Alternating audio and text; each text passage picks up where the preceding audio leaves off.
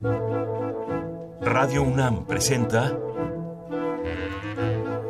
Al compás de la letra. Al compás de la letra. Un programa conducido por María Ángeles Comezaña.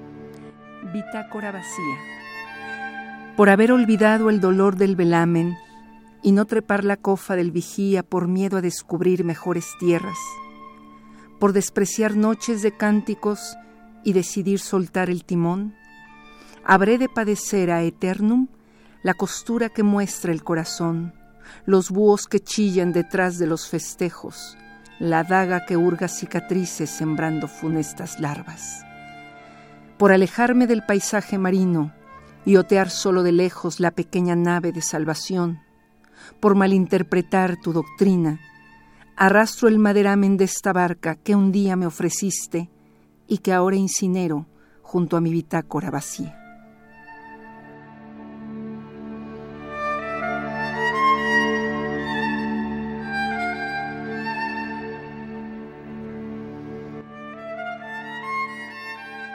Buenas noches, queridos amigos, al compás de la letra, este nuevo compás que Radio UNAM ofrece de 8 a 9 de la noche todos los jueves, eh, empieza en este momento con una espléndida invitada a la que saludamos, a la que queremos. Acaban ustedes de escuchar su bellísima voz y ella, como todos nuestros invitados, eh, eligió una palabra en este compás y su palabra es la palabra del viaje. Ella es Lisbeth Padilla. Lisbeth, gracias por estar aquí. No, gracias a ti, María Ángeles. Es un gustazo enorme porque además hacía mucho que no nos veíamos y entonces eh, eh, en este gran puente de tiempo que, que pasamos sin vernos, de pronto llegas, llegan tus libros maravillosos, llega tu eh, enlobar epifanías, llega de nuevo la piel de los ausentes, que creo que yo presenté en los años noventas del siglo pasado, ya hablamos del siglo pasado,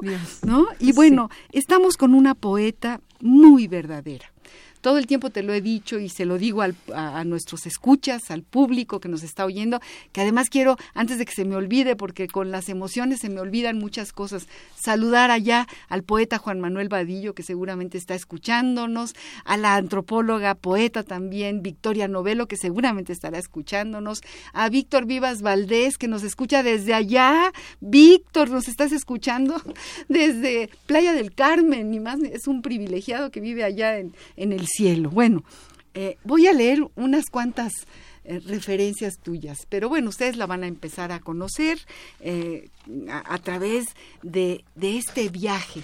A mí me has puesto a viajar, Lisbeth, querida. Ah, Cuando tú dijiste, que sea el viaje la palabra. Acuérdense que nuestro programa ah, está atravesado por la ruta de una palabra.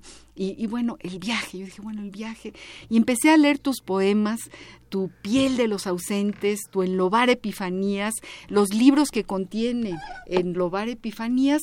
Y realmente, realmente hice un viaje al centro de mí misma, que es lo que tú propones que tú nos propones. Claro.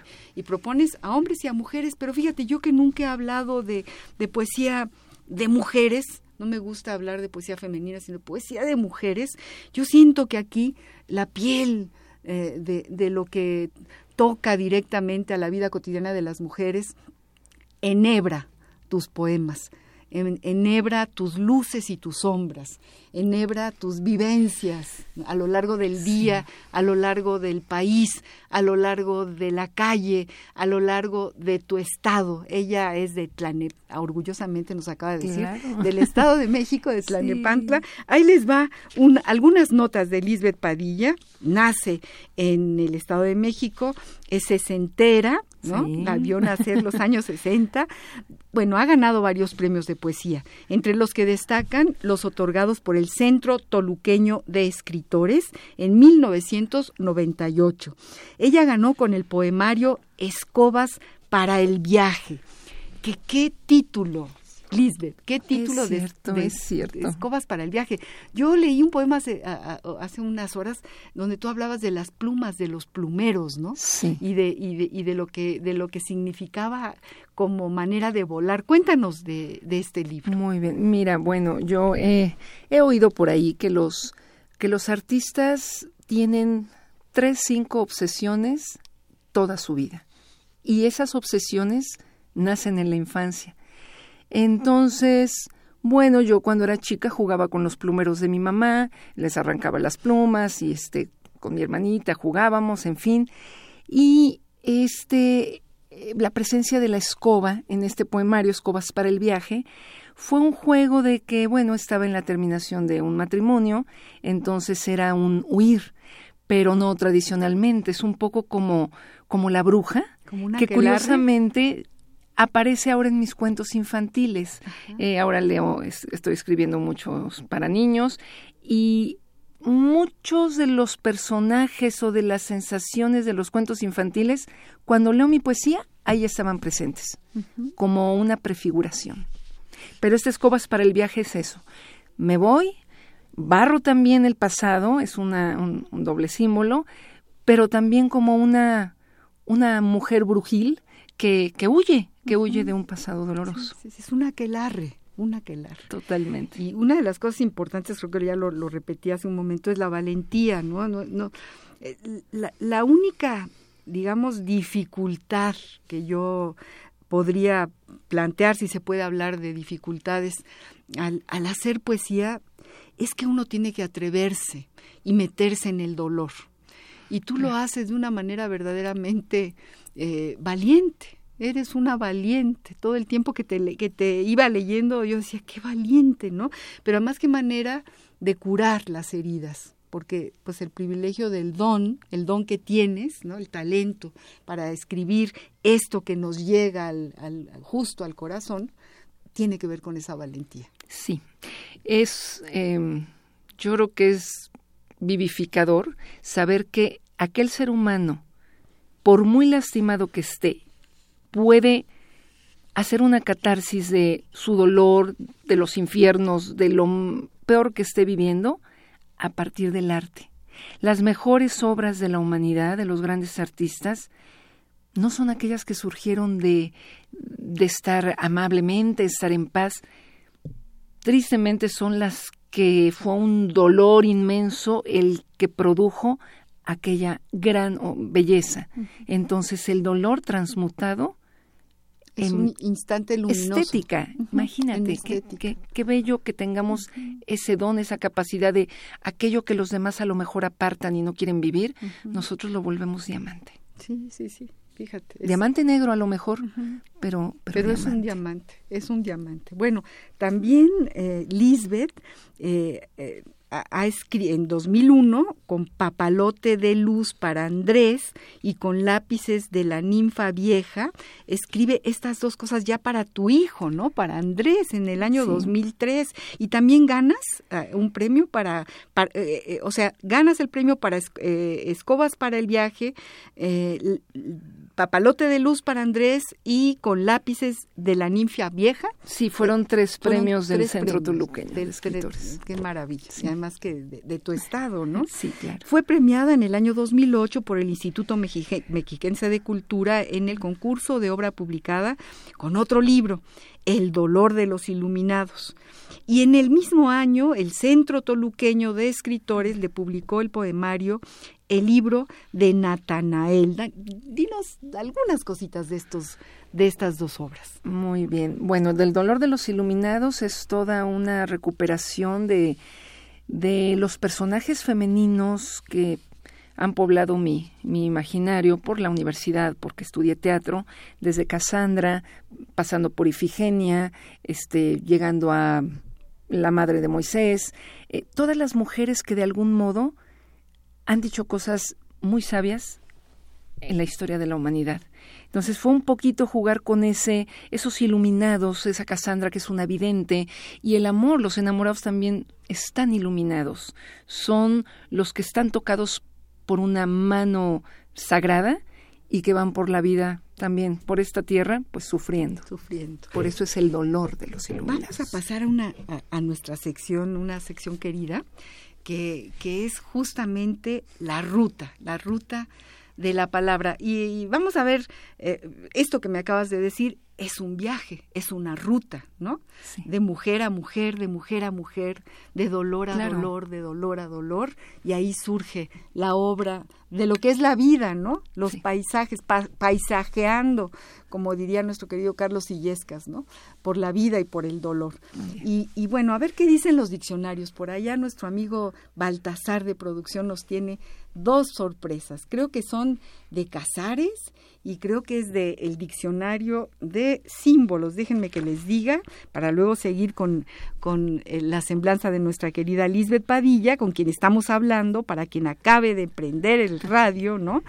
Y, y vamos a, escuchar qué dice eh, Casares en su libro Ideológico de la Lengua, su diccionariazo, que tiene sobre todo una, una sección fantástica de sinónimos que casi casi se puede escribir con esta parte de Casares. Y bueno, otro diccionario interesante y que dice cosas sobre el viaje muy muy muy estrafalarias y distintas es el diccionario de símbolos de Eduardo Cirlot. Vamos a escuchar qué es lo que dicen sobre la palabra viaje.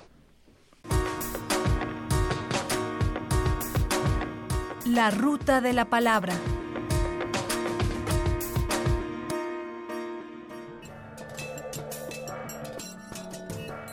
Viaje, según el Diccionario Ideológico de la Lengua de Julio Casares. Recorrido, jornada de cierta duración que se hace de una parte a otra. Camino, por donde se hace. Carga o peso que se lleva de un lugar a otro de una vez. Escrito, donde se refiere lo que ha visto u observado un viajero.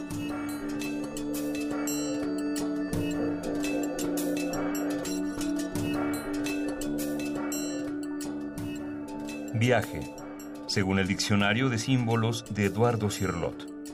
Desde el punto de vista espiritual, el viaje no es nunca la mera traslación en el espacio, sino la atención de búsqueda y de cambio que determina el movimiento y la experiencia que se deriva del mismo. En consecuencia, estudiar, investigar, buscar, vivir intensamente lo nuevo y profundo son modalidades de viajar o, si se quiere, equivalentes espirituales y simbólicos del viaje. Los héroes son siempre viajeros.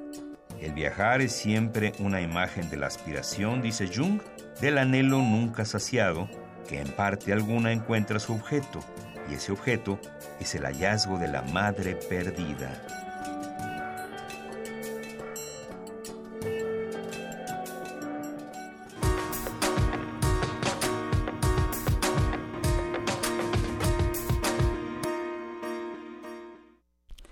¿Cómo ves, eh, cómo ves el, diccionario de símbolos? Porque casar se vio así como muy estructurado, ¿no? Muy, muy al pie de la letra, objetivo, recorrido, jornada de cierta duración que se hace de una parte a otra. Vamos viajando tranquilamente, vamos en el tren. Camino por donde se hace, carga o peso que se lleva de un lugar a otro de una vez. Eso sí ya puede tener algún, alguna detonación distinta, ¿no? Porque todos cargamos un equipaje en nuestro viaje. Valga la cacofonía, ¿no? Totalmente Escrito donde se refiere a lo que ha visto, observado un viajero. Tú eres una viajera, tú escribes de viajes, aunque los evocas, no necesariamente los describes, como nos dice Casares. Tú haces esto, esto que dices, eh, Eduardo Cirlot, ¿no?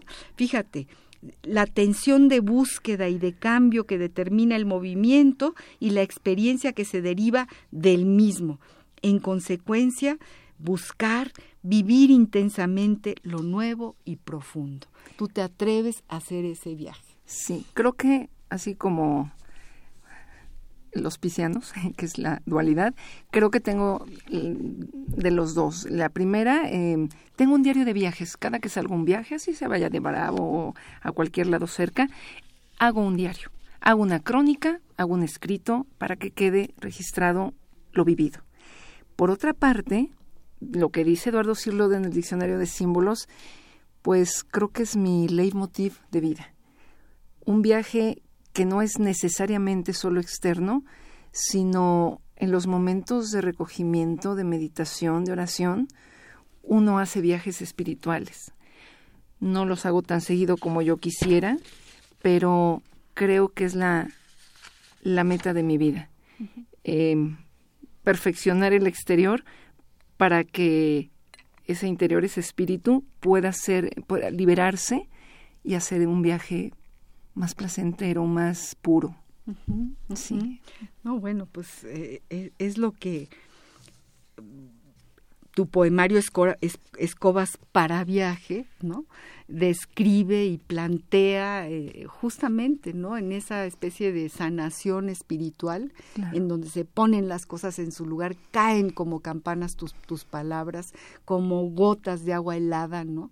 Como piedras, tú hablas mucho de las piedras, son como, como objetos importantes, ¿no? Incluso por ahí hay una ilustración en ahora que ya podemos meternos a internet y verlo todo de, de, muchas piedras en un poema tuyo sobre las piedras me gustan mucho. Las colecciono desde la adolescencia, en los viajes, cuando he ido a las grutas, eh, me encantan los cuarzos. Y Sí, eh, observaste bastante bien que sí se presentan en muchos poemas. Pero además los, las pones a latir, cosa que es muy difícil porque la piedra es piedra, ¿no? Sí. Y ya si le das un corazón y empieza a latir, están vivas, se vuelve eh, aire, ¿no? Se, sí están vivas, efectivamente, y guardan una memoria, ¿no? Sí. Una memoria de muchos años, ¿no? En, en tu semblanza espléndida también nos dices que escribiste un libro que yo conocí en los años 90 del siglo pasado, La piel de los ausentes, en la colección El ala de tigre, que lo tenemos aquí. Eh, es un libro de la UNAM, ¿no? De, que publicó la UNAM. y es un libro... Mi alma mater. Es tu alma mater, porque tú estudiaste en Filosofía y letras. la carrera de teatro, dices, ¿verdad? Literatura dramática. Literatura dramática. En este libro fantástico, La piel de los ausentes, tienes este poema que se llama Sándalo, que voy a leer, un cachito. Estás en el toque de ternura que cerca mis dedos, en la gota de aire no atrapado, tenso como una cuerda a punto de romperse. Lavas el borde de mi grito, me llevas de la mano hasta tu origen. Sándalo, roca morena, aquí está tu, tu piedra, tu roca. Te hundes entre el follaje de mi cuerpo, encontraste mis manos en tu espalda, sobre tus muslos de días azules, aprendo a conmoverte, me vuelvo líquida para tus mares, en ti dejo mis manos, filamentos de luz para tu asombro. Ay, qué bonito. Gracias. Qué bonito, Lisbeth. Sándalo. Bueno, este es un, un libro ya de, de, los años 90 del siglo pasado, un libro que ojalá y lo encuentren. Eh, eh, está, oh. está reeditado. Eh, en, en, este libro magnífico que está aquí, claro.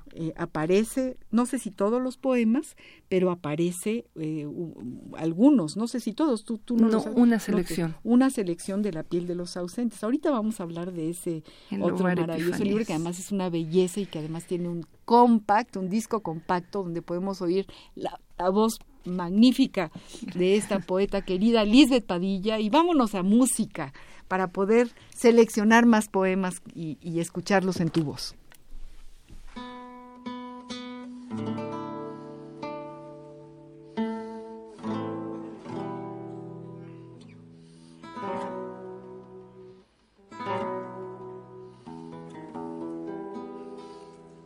Así es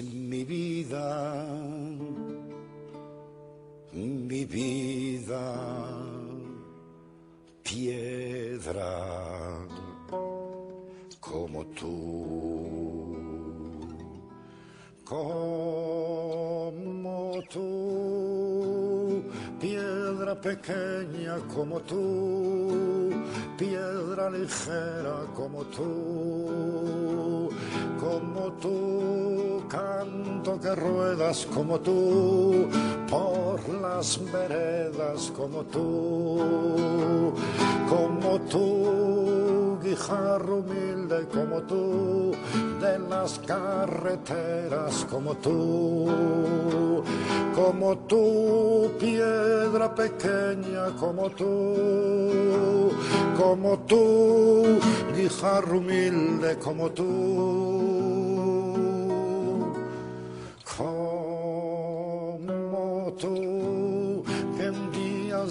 tormenta como tú, te hundes en la tierra como tú, como tú y luego centelleas como tú, bajo los cascos, bajo las ruedas como tú, como tú, piedra pequeña como tú, como tú, guijarro humilde como tú,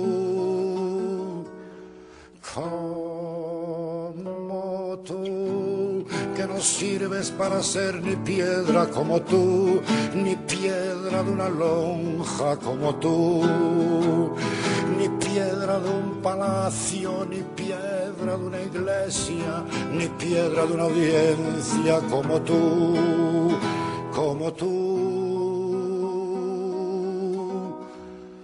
Como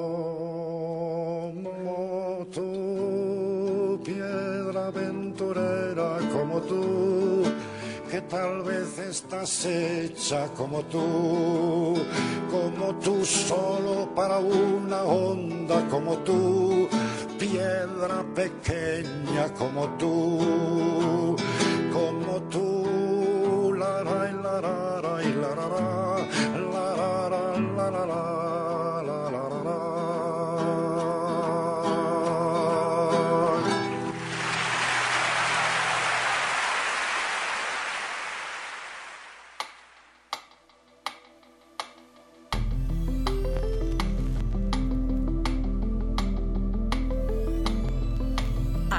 compás de la letra.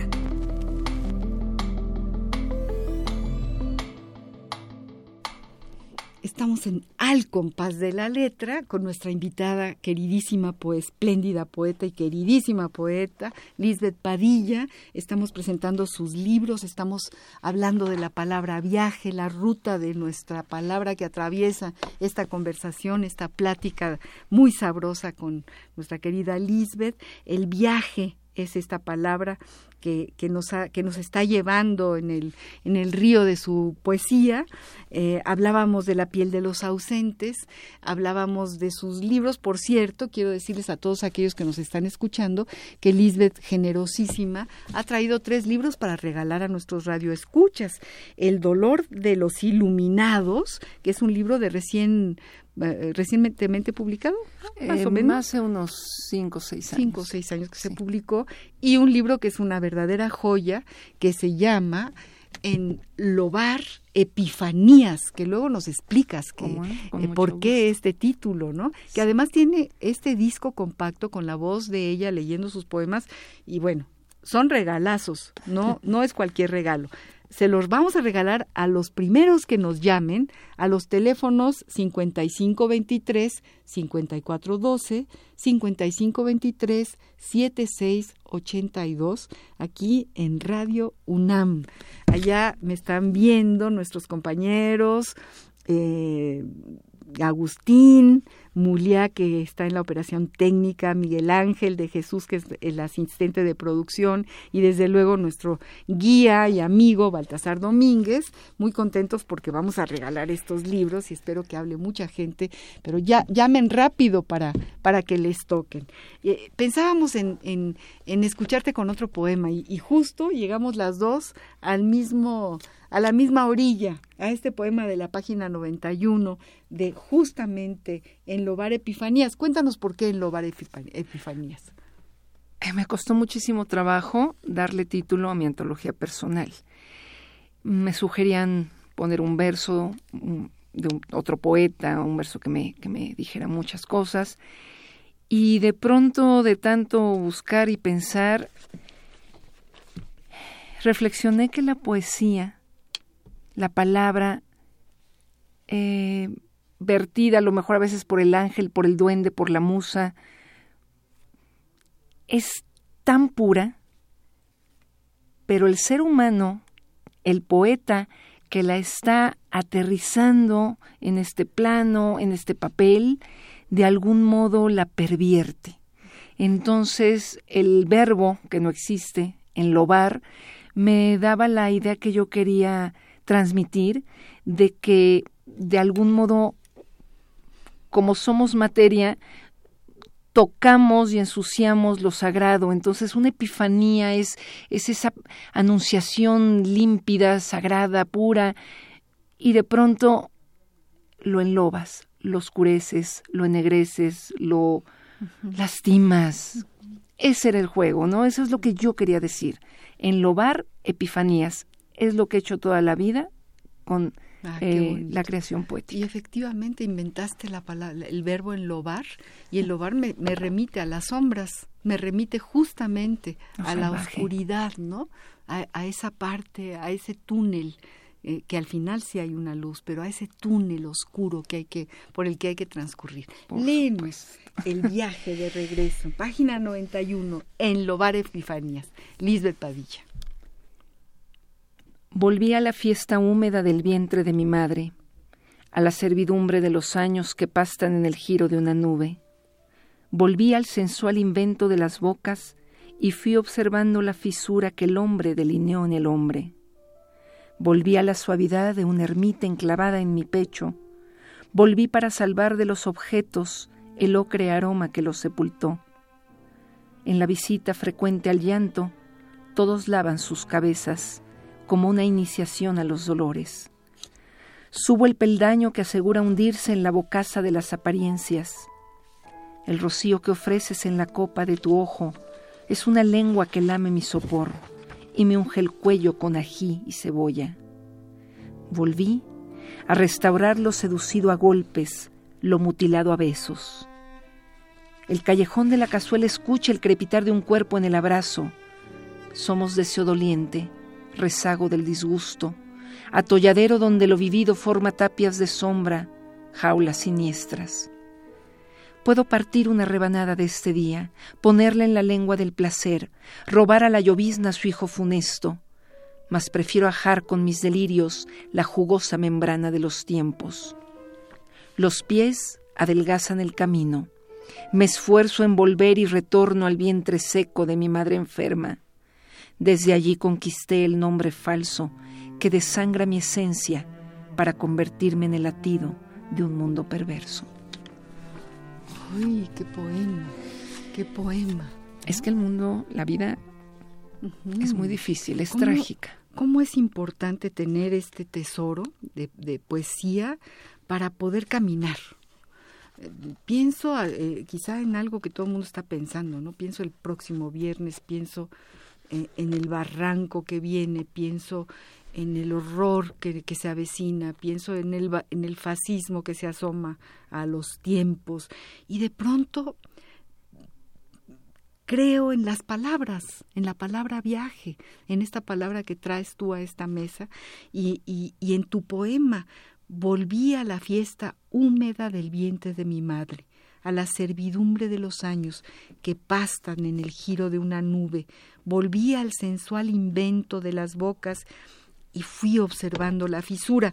Es decir, es un viaje de regreso, es una vuelta al origen, un poco lo que, lo que dice el de los símbolos, ¿no? Totalmente, de acuerdo. Cuando dice que en parte dice el viajar es una imagen de la aspiración y dice y ese objeto es el hallazgo de la madre perdida. Perdida, o sea, es, es, es, exactamente lo que dice eh, eh, la definición simbólica de los viajes, ¿no? Y realmente aquí, aquí es donde se aterriza con mayor claridad y cómo sana, cómo cura y qué fortaleza nos da saber que hay la valentía de esto, que, que eres tú y que soy yo y que son todas las mujeres que nos están escuchando, que por cierto ahorita también saludo a Leonor, que seguramente nos estará escuchando, también saludo a Lourdes, que es otra poeta magnífica que vendrá algún día a este programa, y en fin, eh, sí siento que, que la poesía en este sentido es, es un espejo que nos salva, es la salvación, realmente. Es una manera de, de decir, eh, cuando ya está todo perdido, tenemos la palabra, como diría Damas Alonso, ¿no? Sí, y tenemos la poesía. Es así, es, es, el asidero. Es el asidero, es el asidero. Y qué bueno que, que existan seres luminosos que puedan plasmarlo en un papel y regalárnoslo a nosotros. Uno de los de los de las secciones eh, bonitas, entrañables de este programa, tiene que ver con las cartas, Lisbeth y amigos que nos escuchan. Ya se perdió la costumbre de tener aquel papel con las rayitas azules donde uno escribía la fecha, queridísimo, queridísima, queridísimos, y que luego esa carta tardaba mucho tiempo en llegar al destino, o se perdía, o se perdía. Y allá se iba todo lo que sentíamos. Y de 20 días después se recibían las noticias 20 días atrasadas, pero que tenían todavía un saborcito y un, un, un, un, sabor de vínculo, de cercanía. Tenemos eh, esta sección y vamos a, leer, van, a, van a, allá vamos a, a pedirle a nuestro productor que nos ponga unos fragmentos de unas cartas de amor alucinantes que tú seguramente conoces, que ustedes a lo mejor conocen, que son las cartas de amor de la monja portuguesa Mariana de Alconforado, una monja locamente enamorada de un señor de la alta aristocracia, eh, que por supuesto eh, sufre, se conduele, se atreve y escribe estas cartas de amor. Vamos a escucharla. Epistolario. Domicilio conocido. Domicilio conocido.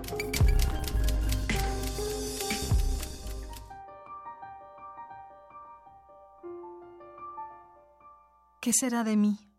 ¿Qué queréis que yo haga? ¿Qué lejos estoy de todo lo que había imaginado? Esperaba que me escribierais desde todos los lugares por donde pasaras y que vuestras cartas fuesen muy extensas, que alimentarais mi pasión con la esperanza de poder volveros a ver, que la entera confianza en vuestra fidelidad me daría algún tiempo de reposo y que permanecería en un estado soportable sin sufrir este dolor extremo. Pobre de mí, cómo lamento no poder compartir con vos mis dolores y tener que sufrir completamente sola y desgraciada. Este pensamiento me mata y me muero de pensar que jamás haya sido extremadamente sensible a nuestros placeres. Lamento solo por vuestro amor todos los placeres infinitos que habéis perdido. ¿Es posible que no los quisierais gozar? Ah, si los conocierais, sin duda veríais que son mucho más intensos que lo que os produce mantenerme engañada y comprenderíais que uno es mucho más feliz, que siente algo mucho más fuerte cuando ama de manera violenta que cuando es amado. No sé por qué os escribo. Bien veo solamente que tendréis pena de mí y no quiero en absoluto vuestra piedad. Mariana Alcoforado Cartas de amor de la monja portuguesa al marqués de Chamilly. Segunda mitad del siglo XVII. Fragmentos. Epistolario. Domicilio conocido. Domicilio conocido.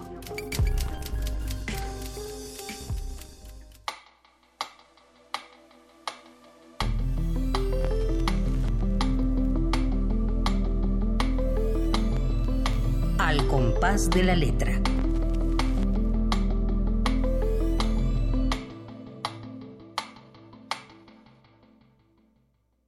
Carta de Mariana Alconforado, siglo XVII, monja, ¿sí? Eh, que, algo me están diciendo que yo hable, que hable más fuerte, ¿no?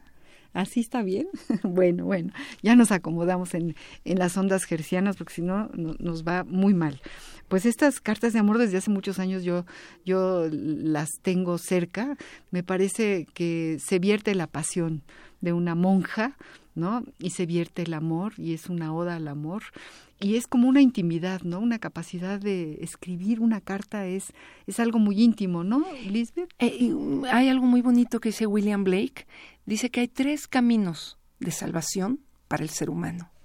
Uno es lo espiritual, otro es el amor y otro el arte. Entonces, en este caso, ese amor hecho arte está cumpliendo con dos caminos, ¿no? Así se salva uno de esta vorágine de depredación que vivimos. Entonces, convocamos a escribirnos cartas. ¿no? Aunque sean en el Facebook, pero cartas, cartas formales, ¿no? Eh, quisiera yo decirle desde el fondo de mi corazón que lo pienso, que lo quiero, que lo amo, etcétera, etcétera, etcétera, ¿no? estamos vivos. Estamos vivos, exactamente, estamos vivos. Algo que habíamos pensado y que además me, me dijo un, un doctor en letras, que es Juan Manuel Vadillo, en relación al viaje para los gitanos, ¿no? La posibilidad de escapar de la realidad, la manera de remarcar el presente dejando el pasado atrás y sin pensar en el futuro. Y, todo este asunto del nomadismo, de este viaje de los gitanos, de esta pena andaluza, eh, como que nos evocaba también. Tú cuéntame, mm. para ti también dices que es importante. Claro que sí. En primer lugar, como eh, yo eh, vivía en, satélite y estaba en el espacio sede Cadac de Héctor en Coyoacán y tomaba mi camioncito, no había todavía ni siquiera metro, en, fin, em, tomaba todas mis cosas en la mañana, me llevaba comida, me llevaba cosas y mi mamá siempre me decía, ya te vas como gitana, a ver hasta qué hora regresas en la noche. siempre me lo dijo. Pasan los años por ejemplo la, música gypsy me, encanta. Este las películas de gitanos de Custurica me encantan. Tocan una fibra en mí eh, no sé no toda la música de, de la Europa del, del este es sensacional. Entonces, esta gitanería, pues sí la tengo como que en la sangre, no sé por qué razón, o tal vez sí. Mi padre era un gran viajante. Eh, tiene, mi papá también escribió muchísimo sobre sus viajes. Em, eh, andaba buscando tesoros y entonces todas sus anécdotas de, de, jovencito y todavía casado con mi mamá, se iba de viaje y todo también lo anotaba. Entonces, bueno, me, llega por herencia, herencia, el gusto de viajar, ¿no? También al exterior, ¿no? Ya hablemos del viaje espiritual, sino el, el viajar, el moverse. Eh, en, el viaje hay, hay un olvido, me decía este, este señor. En el viaje hay un olvido, es la sensación de fuga, de escape del mundo. No estoy tan de acuerdo. No estamos tan seguros, ¿verdad? Yo creo que, que es la búsqueda de uno mismo, que es la búsqueda de respuestas, que es la búsqueda del vacío, este, de, llenar los vacíos. Yo creo que se, se pueden hacer viajes. Leí hace poco, hoy, hace poco, una entrevista a una persona que decía, es que no hay que viajar como turistas, sino como peregrinos.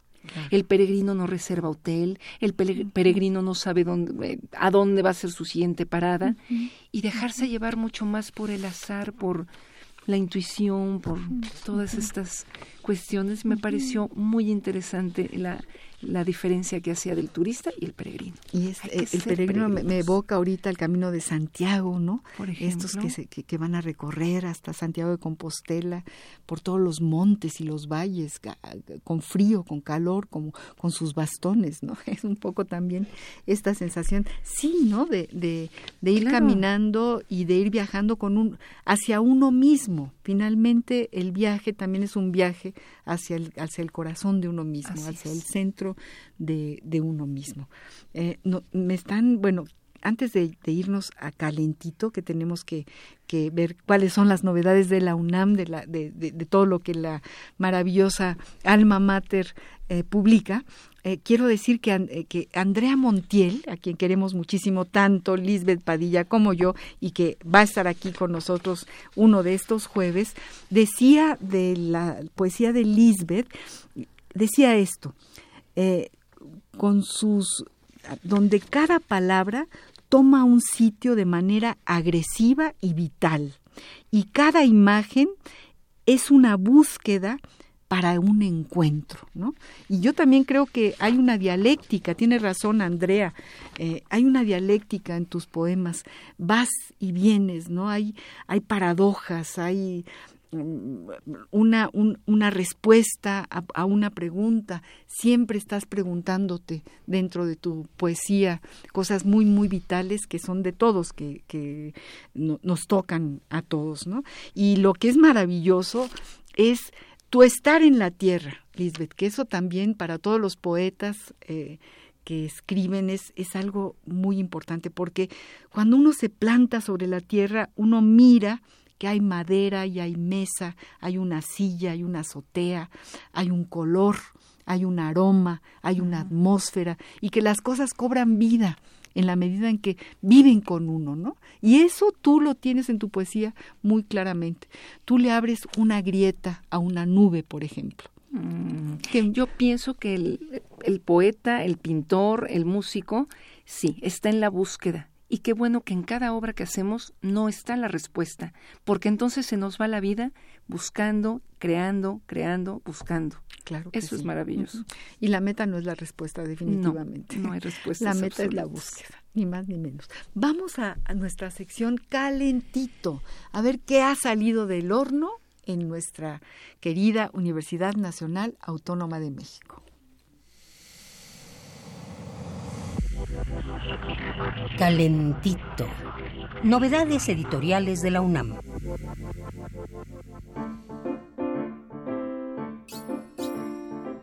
En estos días que se habla mucho del auge de las editoriales independientes, así llamadas por sí mismas, que con su profesionalismo y organización están poniendo los parámetros muy altos en el campo de la edición a través de su creatividad y arrojo, no debemos dejar de ver o reconocer también el esfuerzo de las editoriales universitarias. Una pequeña muestra. La UNAM ha lanzado hace poco tiempo una nueva colección, Ultramar recién salidos de los talleres, calentitos, el área de publicaciones y fomento editorial de nuestra universidad, nos pone en la mesa algunos títulos que el más exigente lector no dejará de reconocer. Con la intención de ofrecer textos contemporáneos, recientes, de autores que están publicando en estos días en sus diversos países, esta colección apuesta a la pluralidad cultural, el desplazamiento social y la transposición lingüística como elemento de creación dentro de la literatura. Casi podríamos decir que son libros del exilio, del diferente, del llegado de ultramar. Algunos títulos y sus autores, Yoko Tawada, El Ojo Desnudo, Siller Ilhan, Exilio, Kim Fu, Por Ahora Soy Niño, Jasprit Singh, Chef, entre otros. Colección Ultramar editada por la UNAM a través de su área de publicaciones y fomento editorial.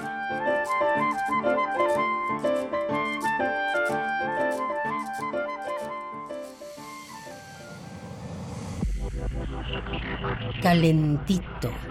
Novedades editoriales de la UNAM.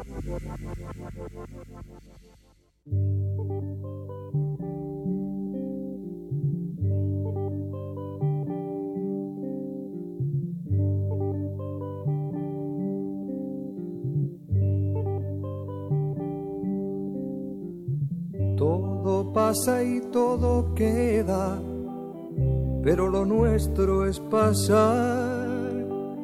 pasar haciendo caminos, caminos sobre la mar. Nunca perseguí la gloria, ni dejar en la memoria de los hombres mi canción Yo amo los mundos sutiles, ingrávidos y gentiles como pompas de Me gusta verlos pintarse de sol y grana volar bajo el cielo azul, temblar súbitamente y quebrarse. Nunca perseguí la gloria. Caminante, son tus huellas el camino y nada más. Caminante, no hay camino, se hace camino al andar. Al andar se hace camino y al volver la vista atrás se ve la senda que nunca se ha de volver a pisar. Caminante, no hay camino, sino estelas en la mar. Hace algún tiempo en ese lugar donde hoy los bosques se visten de espinos, se oyó la voz de un poeta gritar, caminante no camino de camino al andar, golpe a golpe, verso a verso. Murió el poeta lejos del hogar, que cubre el polvo de un país vecino. Al alejarse Caminante no hay camino, se hace camino al, al andar, ahí está el viaje. ¿no? ¿Tú querías platicarnos de, de, algún poema que tienes ahí o, no, o de te quería contar, le quería contar a, a nuestros oyentes que desde niña eh, los escritos, los cuentos, las novelas la, y ahora las películas de viaje también me nutren mucho. De niña los cuentos de hadas, eh, donde tres hermanos tenían que hacer un viaje para conseguir la sanación de su papá. Entonces eran viajes. Eh, donde te hablan de la interioridad humana, ¿no? Los cuentos de hadas. Posteriormente, eh, la Iliada, la, perdón, la Odisea, la Odisea, el regreso de, de Ulises a Ítaca y sus viajes, eh, pasando por la Divina Comedia y después llegando al Señor de los Anillos. Es decir, a mí ese tipo de literatura, no preferencialmente, pero me ha nutrido mucho como ser humano. Y de las grandes películas así entrañables, no sé si conozcas de Hayao Miyazaki, un cineasta japonés de anime, El viaje de Shihiro, por ejemplo, es muy, muy bello. Y todo esto me, me ha llevado tanto a hacer este tipo de poesía y, y entender más mi rumbo que llevo y mi vida, como escribir ahora cuento infantil y esta, te llevo dos novelitas y esta tercera novela habla de un viaje que hace una anciana llamada Drestina y va a ser un, bueno, lo tengo en la mente, lo estoy escribiendo, un viaje impresionante hasta llegar a un dragón. Entonces, cuando te dije el viaje aquella vez, no pensé realmente todas las connotaciones que con mi vida tenía y en esta semanita que tuve tiempo de, de arreglar así mis ideas, vi que pues que es un, una columna vertebral muy fuerte en mí. Fíjate, y yo creo que en mucha gente, ¿no? Porque además lo que estamos haciendo en este programa, en este momento, es un viaje. Estamos en un viaje, dirían los jóvenes. Oye, y de Rilke, de los cuadernos de Malthus Loris Bridge, quiero leer un fragmentito porque tiene que ver mucho adelante, con nuestro oficio adelante, de poetas. Adelante. Dice Rilke, para escribir un solo verso, es necesario haber visto muchas ciudades, hombres y cosas. Hace falta conocer a los animales, hay que sentir cómo vuelan los pájaros y saber qué movimiento hacen las pequeñas flores al abrirse por la mañana.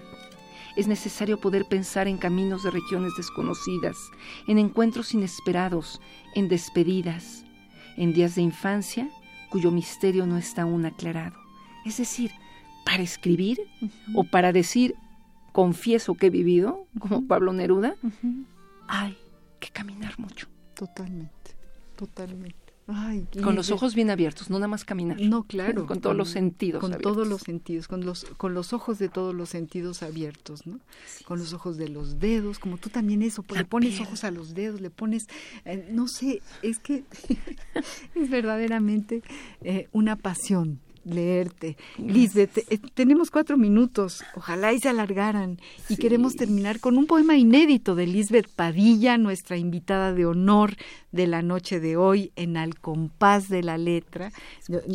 Quiero, vuelvo a, agradecer eh, con todo mi corazón a Agustín Mulía, que me lo encontré además en el elevador. Le agradezco muchísimo que esté en la operación técnica, a Miguel Ángel de Jesús Rentería, que es el HH asistente de producción, y desde luego a mi querido Baltasar Domínguez, que es el productor de este programa. Y terminamos el programa eh, diciéndoles a nuestros escuchas que el próximo programa y la próxima palabra que irá de ruta en ruta durante todo el, el tiempo del programa la va a llevar el gran poeta, médico primero, poeta después, Ramiro Ruiz Durá, y él planeó y planteó una, una palabra que no es nada fácil, la palabra melancolía. Vamos a ver cómo viajamos en la palabra melancolía. Terminamos con un poema inédito. De no, este va a ser este de, de Enlobar Epifanías. De Enlobar Epifanías. Porque el inédito es muy, muy El inédito para el próximo programa. Claro que sí. Lo publicamos aquí. Gracias a todos y terminamos con este poema que se llama Lisbeth. Boleto a Ítaca. Boleto a Ítaca, Lisbeth Padilla, al compás de la letra. Muy buenas noches. Prestadme un plumero para espantar los cuervos que coronan cuentos de hadas. Un plumero fresco donde quepa el aroma de antiguos pájaros volando sobre torres de sol y las noches que en vela transcurrieron navegando entre vino y pan rancio prestadme los plumeros de mi madre, tan coloridos e incompletos porque Judith y yo les arrancábamos una a una las plumas como hojas de cuaderno, y les devolvíamos su tarea inicial. Soplábamos apenas y ellas volaban en el aire caliente, mansamente descendían y sobre nuestras manos se posaban para beber las líneas, todavía ríos, de estas dos pajarracas, caídas en desgracia años más tarde. Prestadme un plumero, aquel que tiene de nido todas las puertas abiertas, las plumas enjuagadas en el polvo del martes y el terror del relámpago. Prestádmelo para escarbar el alma de los libros, sacudir los huesos del librero y aguantar esta rabia que los amigos muertos van dejando en el borde de los ojos. Prestadme un plumero, y secaré los llantos de mi padre, y tapiaré con plumas las ventanas, y construiré un féretro muelle y tibio para mi tía Lucha prestadme los plumeros del alba, plumeros de luna. Y de los dormitorios de mis primas, un pajarraco inmenso irá tomando forma para voltearnos la casa boca arriba y dejarnos mirando como idiotas el suelo como cielo, la lluvia como espinas, el desamor como ángel que de tanto soplarnos en la nuca nos da escalofríos y gabanes para pasar una noche más al abrigo del fuego, a espaldas de la guerra, a contrapelo del pico que telegrafía un canto sucio en Puebla de los Ángeles. Prestadme un plumero para cubrir mis desnudeces, para frotarme viento en estas ramas necias, para tapar mis ojos con las alas que harán que vean sueños los ángeles que bañan a los muertos en tinajas de alcohol y amordazan sus bocas, les queman las palabras, no sea que mañana se arrepientan y suban nuevamente hasta nosotros como brujas, viajando en plumeros de noche, pájaros de cera cruzando nuestra Ítaca personal.